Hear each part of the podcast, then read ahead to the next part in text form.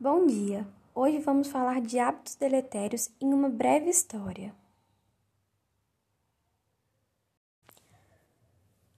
Tudo começou entre uma breve conversa entre duas amigas. Ao ver o seu filho dormindo tranquilo, a sua mamãe diz: Olha, para o meu filho dormir é só eu dar a chupeta, ele dorme na hora. Eu não quero me intrometer, mas eu ouvi falar que isso faz muito mal ao bebê.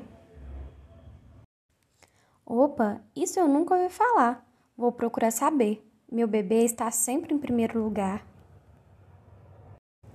Então, a mãe decide procurar um profissional para ajudar, até que encontra um odontopediatra. Olá, doutora Ana? Então, Fiquei sabendo que chupeta faz mal ao meu bebê. Isso é verdade?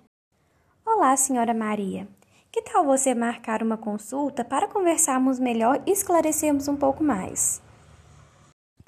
Existe mesmo uma fase da criança em que ela se apega mais à chupeta. Mas o que você deve mesmo se atentar é a frequência com que você oferece para ela. Nossa, doutora, e quais seriam as consequências desse uso prolongado?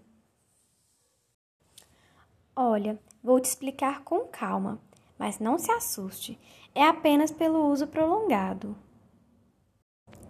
A mordida correta deve ter a parte de cima maior do que a de baixo, assim envolvendo-a quando fechar a boquinha. E devido à sucção não nutritiva, chupar dedo, chupeta, seu filho pode desenvolver a mordida aberta, e a característica dela é abrir um espaço entre as arcadas quando a criança fecha os dentes, em posição de morder. Outra consequência é a mordida cruzada, em que os dentes superiores ficam mais abertos em relação aos dentes inferiores. A sobremordida, quando os dentes superiores estão desalinhados em relação aos dentes inferiores. Na arcada superior, ocorre posicionamento incorreto dos dentes, que chamamos de apinhamento dental.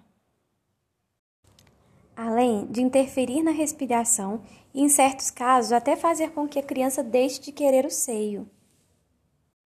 Ok, doutora, já estou convencida de que hábitos como chupar dedo, chupeta e esses outros hábitos não vão fazer bem ao meu pequeno.